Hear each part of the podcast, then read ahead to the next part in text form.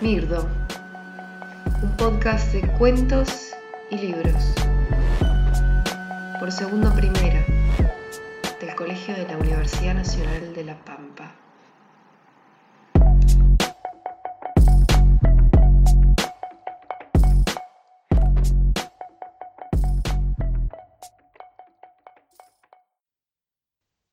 Más allá del bosque, por Isabela Porcelmeyer.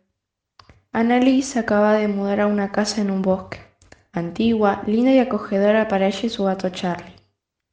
Ella estuvo muy feliz esa semana. Salía a caminar por el lago cerca de su casa, hacía ramos de flores, escribía y pintaba.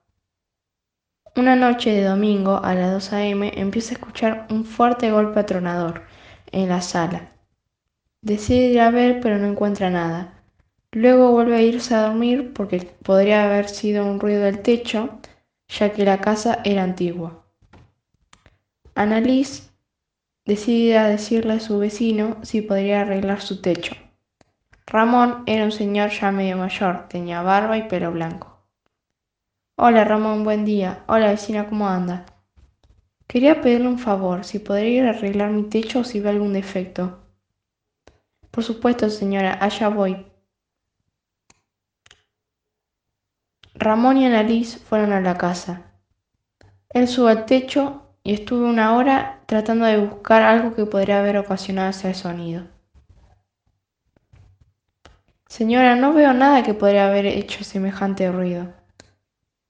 Bueno, no se preocupe, dijo ella con la cara pálida y tragando saliva. Cuando oscureció, Annalise con un montón de preguntas en su cabeza prepara la comida y luego se va a dormir. Esta noche parecía tranquila el ruido del lago, las lechuzas haciendo su típico ululato, pero ella no podía dormir. Entonces decidió ir a buscar agua para tomar. En el pasillo estaba Charlie, sentado viendo directamente a la mesa moviendo su cola. ¿Qué pasa, Charlie? No te hagas el loco, dice con un tono asustado. Voltea a ver la mesa y ve a una mujer con un vestido blanco de novia y una cara muy pálida. Se empieza a ir acercando hasta que nariz cae inconsciente.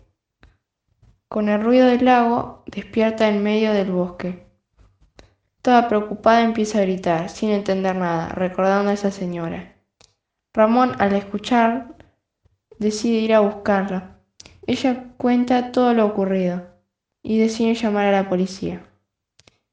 Investigaron toda la casa, pero no encontraron nada.